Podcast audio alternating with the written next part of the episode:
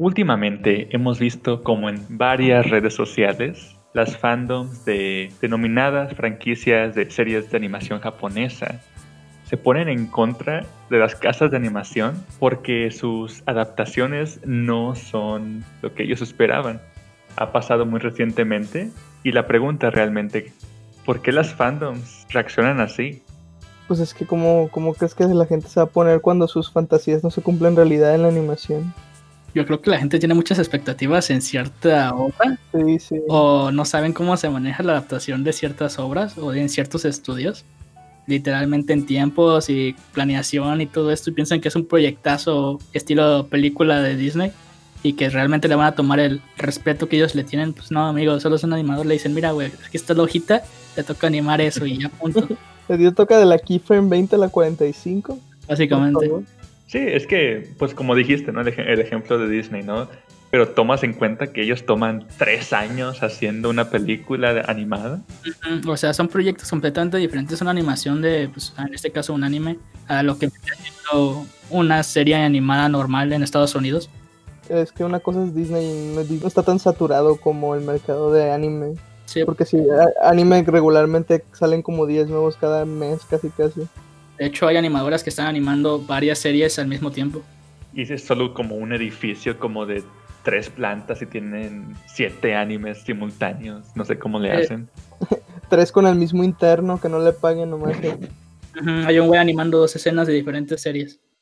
Sí, y además hay que como recordar esa parte de que una, obviamente lo hacen por dinero, no es por amor al arte como un fan, no, no es ellos contratan a gente que quizás nunca ha escuchado de lo que están dibujando y no tienen ningún interés. Y además van por el costo pues, económico, ¿no? Sí. sí. Y bueno, el ejemplo más reciente, ¿no? Es que fue la semana pasada y ha pasado las últimas semanas en general con Shingeki no Kyojin y Mapa sufriendo pues yo más que nada he visto en Twitter, pero sé que también pasa como en, otras redes sociales. Todo pasa en Twitter. Pero lo peor siempre es en twitter.com por ejemplo, esta semana la crítica que siempre sucede, y, esto no es exclusivo de la serie, pasa en casi todo el anime, que usan CGI de tal forma ah, o tan desincriminadamente que, pues, es que el CGI japonés no se ve bien. Es que el CGI en animación no va, por algo existe el CGI. Es que es rápido y barato. Es que el CGI, para el que no sepa, básicamente es modelado 3D, usado en animaciones 2D entonces se cuenta que tienes un modelo 3D con un background en 2D, interactuando con cosas 2D, o 3D con un background 2D. Entonces se cuenta que tienes dos planos dimensionales en animación y se ve horrible. literalmente ves una mano 3D agarrando un monito en 2D, güey. O sea, cáptalo en la cabeza. O sea, es como si vieras tu teléfono este, completamente planito y tú estés interactuando con él. O sea, no tiene sentido y por eso se ve tan absurdo. Y no solamente es cuando es la interacción 3D, 2D, que te digo, es en efecto, concuerdo contigo que sí se ve horrible a veces, pero incluso aunque, como vimos con Berserk, y todo 3D tampoco se ve bien. Ah, sí. No, no me, no me recuerdes ese pecado de la humanidad. Es que el 3D, yo creo que el 3D está bien siempre y cuando lo uses sabiamente y no lo abuses. Porque, o sea, por ejemplo, me va a matar la persona que, que, me va a escuchar decir esto porque sé que está allá afuera escuchándome. Pero cuando vi Goblin Slayer, este, este sujeto que ya apareció en, nuestro podcast anteriormente, me dijo, lo único malo que hicieron fue que metieron 3D. Y siéndole sincero, yo nunca lo noté hasta que eventualmente en un capítulo le dije, hmm, está medio raro mi amigo el Goblin Slayer. está un poco poligonal. Y sí, están usando 3D en una que otra escena pero te digo, era, tan natural o no se abusaba tanto de esto o se usaba de manera tan simple como simplemente poner en un plano como que más alejado de un punto de vista diferente, entonces no veía el background 2D estampado atrás del personaje, sino que tenía un fondo, entonces este pues no se veía tan mal. O sea, para esta persona que les digo era horrible. Y pues para mí era no, no me saltó a la vista, pues. Es que el problema eh, no es en sí el 3D, porque el 3D puede funcionar, por ejemplo, hemos visto en casos que medio recientes como vistas, que cuando planeas algo enteramente en 3D y lo haces bien, queda pues es muy bien, decente. Yo creo que visto se veía muy bien en 3D. Pero por ejemplo, en el caso de Berserk, cuando usas 3D pero decides no ponerle el tiempo necesario y nomás hacerlo honestamente, pobremente y sin este el talento y los recursos necesarios, queda como lo que vimos pues, con Berserk. Todo feo. Todo masacrado. Es que ahí creo que el problema que, como dices, no les meten el tiempo porque a diferencia de la animación 2D a mano, todos los elementos que usualmente tienes al crear un frame, un cuadro, como que al principio no piensas en ello, pero en cuanto estás dibujando realmente lo notas, que además del personaje, además del fondo, tienes también factores que en 2D no se toman mucho en cuenta, pero así explícitamente, como la luz, ¿no? Pero al momento de estar en 3D, tienes que estar lidiando con motores gráficos. No tienes el control literal con la mano de cómo se ve la luz reflejada y cosas así. Estás lidiando con física, estás lidiando con un motor que tú probablemente no lo hiciste y tienes que meterle tiempo y esfuerzo para que esos pequeños detalles lo estás ajustando a mano para que se vean bien. Y es que a veces es muy descarado porque como dice Rafa, eh, a veces es el 3D nomás estampado ahí este, ah. muy encarecidamente y por ejemplo Berserk, pues sí se nota que literalmente hicieron el, la escena y metieron los 3D y date, güey, corre la escena. Sí, la verdad, horriblemente hecho. Entonces, literal, literalmente, si a mí me muestras el anime de Berserk, yo te digo, es un juego de teléfono, güey, uno de la Play 3, Sí, parece como de PlayStation. Y no es que los juegos se vean mal, es que ese tipo de animación se usa para los juegos pues, de, de los animes. Tú ves cualquier juego de Dragon Ball en 3D y pues dices, esta madre es un videojuego por el simple hecho de cómo se ve porque estamos acostumbrados a que el anime se ve 2D o un poquito más detallado, se supone, o no tan, ¿cómo decirlo? Mm, es que, ¿cómo, es, ¿cómo diferenciar un modelo 3D a uno 2D? Pues simplemente por el volumen, ¿sabes? Sí, sí. ¿Tú entiendes? La, iluminación. Si es una escena, dices esta madre es 2D, por el simple hecho de cómo se ve. O sea, no puedes, no, no hay manera en que tú digas esto es, esto es CGI cuando en realidad es 2D. No hay manera en que tú confundas CGI con un modelo hecho a mano. Y el movimiento, cuando no ponen esmero, tiende a ser menos fluido o tiene menos frames. Notan que hay frames perdidos.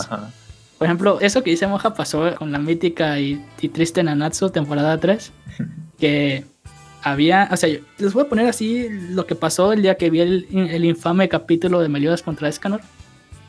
Yo llegué a mi casita bien hypeado como todo pinche mundo, güey. Que venían dando decepciones de, episodios pasados y todos pensamos, bueno, tal vez es que el presupuesto, porque para lo que no lo sepan, las personas que no sepan, las temporadas de cada este, animación tienen un presupuesto establecido. Entonces el estudio se encarga de decir, ok, hay que meter este dinero en, esta, en estos episodios, en estos hay que bajarle. Entonces hay veces que escenas se ven peores que otras por el simple hecho de que hay que ahorrar costos. Y obviamente todo eso se arregla en el Blu-ray porque es el ¿cómo decirlo? El video que se... La versión final. Sí, la versión final mejorada y que es para vender y para ganar dinero. Entonces está bien hecha, se supone. Porque hay animes que no hacen nada, nada en el Blu-ray, no cambian nada. Entonces en la de es que no encontramos Meliodas, pues todos dijimos, bueno, tal vez el dinero esté ahí, güey. ¿No? Entonces, pues yo llegué ahí pedito mi casita. Entonces cuando la estaba viendo, dije, bueno, el dibujo está mal hecho. se veía horrible. Todo está mal. O sea, el dibujo se veía malo estaba mal hecho y dije, pues ojalá la animación esté bien. Y luego pues todos sabemos lo que pasó con la animación, ¿no? Pero en ese momento me acuerdo que dije, güey, ¿es mi internet o soy yo, güey? Porque había momentos en los que sentía la, la imagen trabada, güey. Entonces lo corrí una y otra vez, una y otra vez. Y dije, no, aquí faltaron cuadros, güey. Está mal animado. Ajá, eso es lo que pasa cuando te saltas los cuadros. Ajá. O sea, de la nada vi, a Meliodas tirar un espadazo y de la nada el espadazo no conectó. Y ya estaba en otra escena. Entonces dije, ¿y mi frame del espadazo conectando? No existe. Yo también, también pienso que esa es una forma de hacerlo más este similar al 3D en cuanto a flojera. De que eso en vez de animarlo literal solo pones still shots. Como en ¿se, acuerdan, de la escena de My Hero Academia de... ¿De que pusieron el panel completo? Del Emilion cuando se estaba peleando contra... No me acuerdo cómo se llama el villano. El Overhaul. Ajá, Overhaul, puros still shots. Pero siéndote sincero, yo hubiera preferido que mi pelea de Meliodas contra Escanor hubiera sido los mismos paneles del manga con música épica que lo que vi. Un AMV, básicamente. Sí, siéndote sincero, con que me hubieras puesto un poco más de movimiento. Todo ese movimiento mal hecho que me hiciste, lo hubieras hecho para que se transicionara bien de panel a panel, te lo paso. Te lo paso.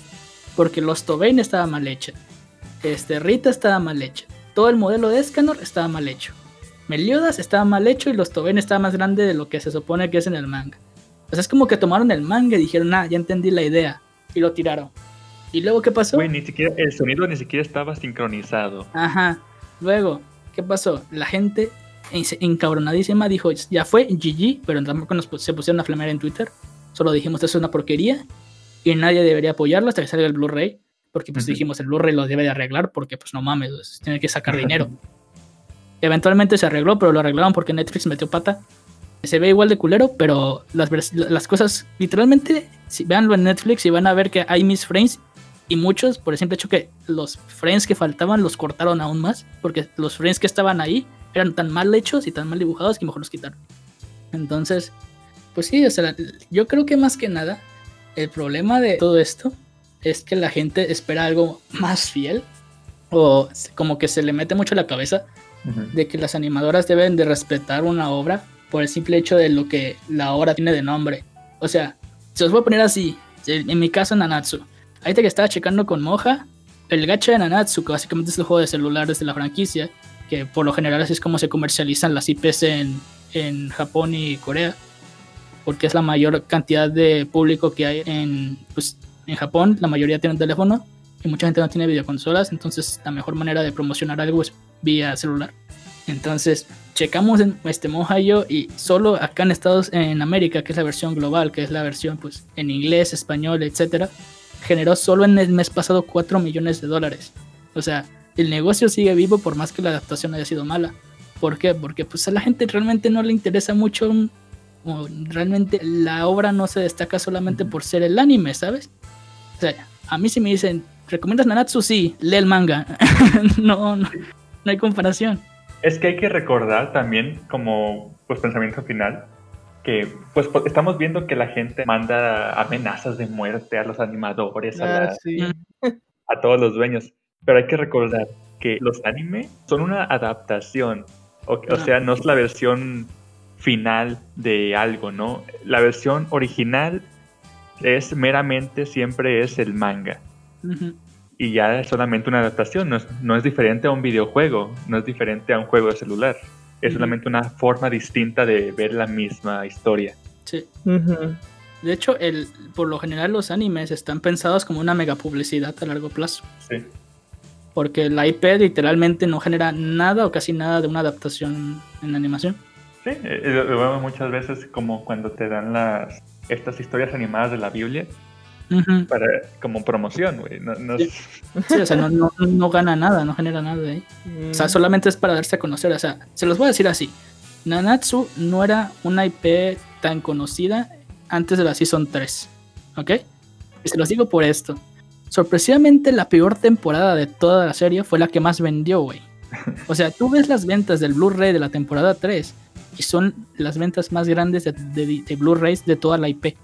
Nadie sabe cómo carajos, nadie sabe por qué. Ese era el plan, lo hacemos horrible, luego lo mejoramos en el Blu-ray y la gente quiere ver el Blu-ray. El Blu-ray se filtró un mes antes. El plan maestro. en internet. Todos vimos lo que era el Blu-ray. Todos dijimos esta porquería no es un Blu-ray. Porque no arregló nada más que mejorar el dibujo. O sea, la animación sigue estando caca. Nah, O sea, los dibu- el dibujo mejoró. Y es el dibujo es mejorado es el que está en Netflix. Pero la animación sigue estando de la verga. La censura sigue estando ahí. Entonces realmente es la versión de TV, pero con mejor dibujo. Entonces toda la gente, toda la gente dijo, güey, no vale la pena comprar este Blu-ray. Y aún así vendió más que todos los Blu-rays de la, de la serie.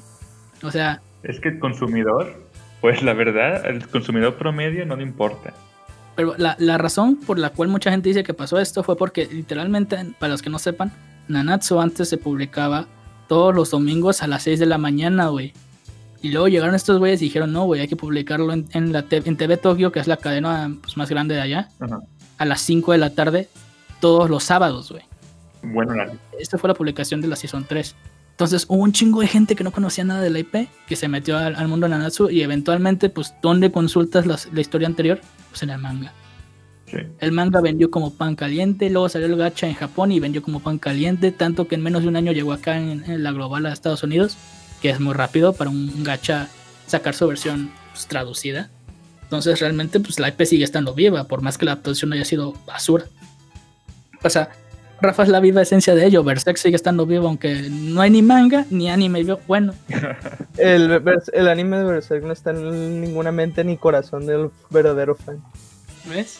Esa cosa no, eh, no de hecho no sé de qué hablas, no, no hay anime de Berserk. Noma- nomás hay una adaptación este de los noventas y ya. Lo demás fue un sueño ahí que tuvieron la gente. Pero algún día compraremos Nanatsu Algún día compraremos Lecte. y reanimaremos todo. Algún día lo vamos a mejorar. Yo algún día compraré Berserk. Si ustedes quieren apoyar este proyecto, únanse. Es más, yo no voy a comprar Berserk, yo voy a hacer mi propia versión de Berserk y ya lo voy a hacer, lo voy a animar mejor. Pero bueno, este, pues como conclusión, pues creo que acordamos que prácticamente la gente idolatra demasiado algunas cosas y se preocupa demasiado por cómo se ve, por más de que pues antes estaba igual de bien porque pues no existía la animación y no te preocupabas, ¿sabes? No sean duros, chavos, la gente ocupa comer. Sí, o sea, dejen que las cosas hagan como deban de salir y pues si no les gusta, pues ni modo, o sea, No lo consuman ya, sí, o sea, no, no lo consumas, o sea, si no te gusta, no lo veas, como dicen por ahí. no les den dinero.